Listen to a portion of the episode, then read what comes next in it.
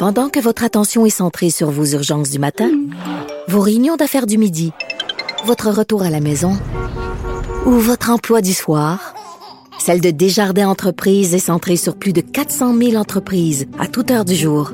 Grâce à notre connaissance des secteurs d'activité et à notre accompagnement spécialisé, nous aidons les entrepreneurs à relever chaque défi pour qu'ils puissent rester centrés sur ce qui compte, le développement de leur entreprise.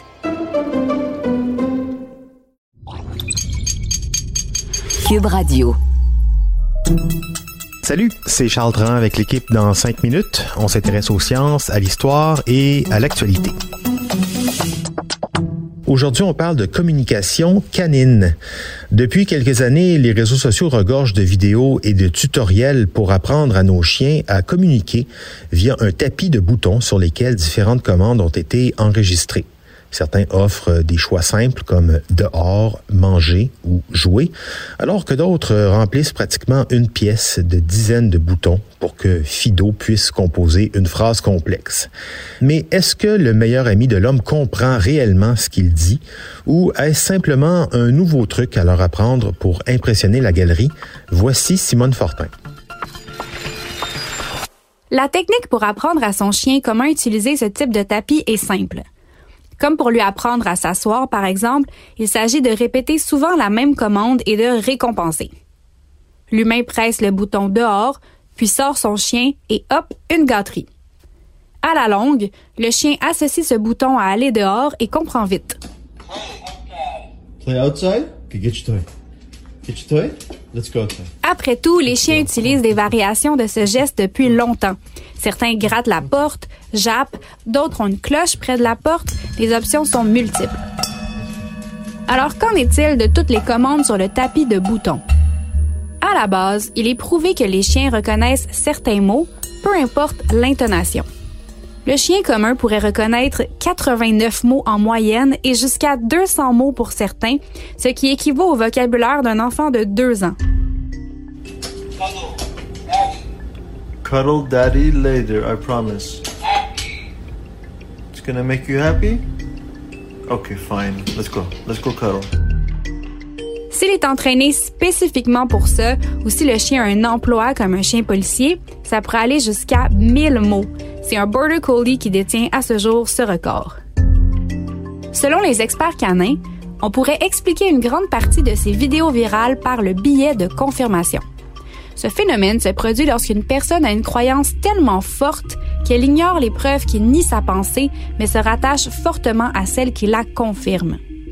Une personne qui croit dur comme fer que son chien peut parler par le biais de ses boutons va interpréter et extrapoler la phrase construite par son animal. Good? Who is good? Yeah, bunny good. On voit dans pratiquement toutes ces vidéos l'animal pressé potentiellement au hasard sur plusieurs boutons, comme par exemple maman, triste et croquette. Ce qui arrive ensuite, c'est que l'humain agit en tant qu'interprète pour le chien en remplissant les trous de la phrase et pourrait croire que Fido veut, par exemple, donner une croquette à maman parce qu'elle semble triste. Mommy's not here right now, Baba. She's gonna be back later, okay? Sad.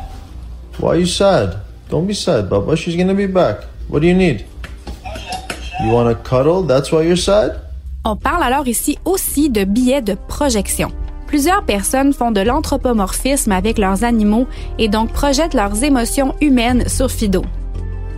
En interprétant ce que le chien a voulu dire selon les boutons pressés, l'humain projette aussi sur lui des concepts humains.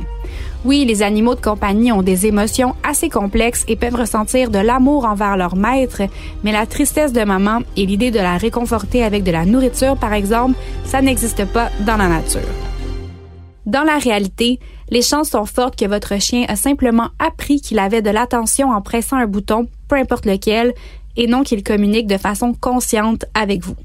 On ne peut néanmoins pas nier en regardant plusieurs vidéos que certains chiens et même des chats semblent extrêmement doués avec leurs boutons. On pourrait alors avoir affaire à un doux mélange de commandes apprises et du phénomène de Hans le malin. Nommé après un cheval qui semblait particulièrement intelligent en Allemagne, ce phénomène se produit lorsqu'un animal observe le comportement d'un humain pour déterminer la réponse ou la commande qui est attendue de lui. On remarque alors que l'animal donne plus souvent la bonne réponse lorsque son maître lui pose la question que lorsqu'un inconnu demande la même chose. Même si un chien peut reconnaître certains mots et certaines phrases, leur moyen de communication primaire reste le langage corporel, que ce soit entre eux ou avec leurs humains. C'est pourquoi plusieurs personnes réalisent que leur chien réagit plus au mouvement et au ton de voix associé à assis qu'aux mots et que certains vont faire la commande même si vous dites plutôt assurance ou asperge. Les chiens communiquent déjà avec nous. Ils le font avec leurs oreilles, leurs yeux, leur queue, le dos arrondi, les jappements, les grognements, en montrant les dents, en cherchant le contact humain ou en l'évitant. Il suffit que d'observer. Donc, rassurez-vous, vous pouvez avoir une communication complète et une relation saine avec votre meilleur ami à quatre pattes, et ce, sans tapis de bouton.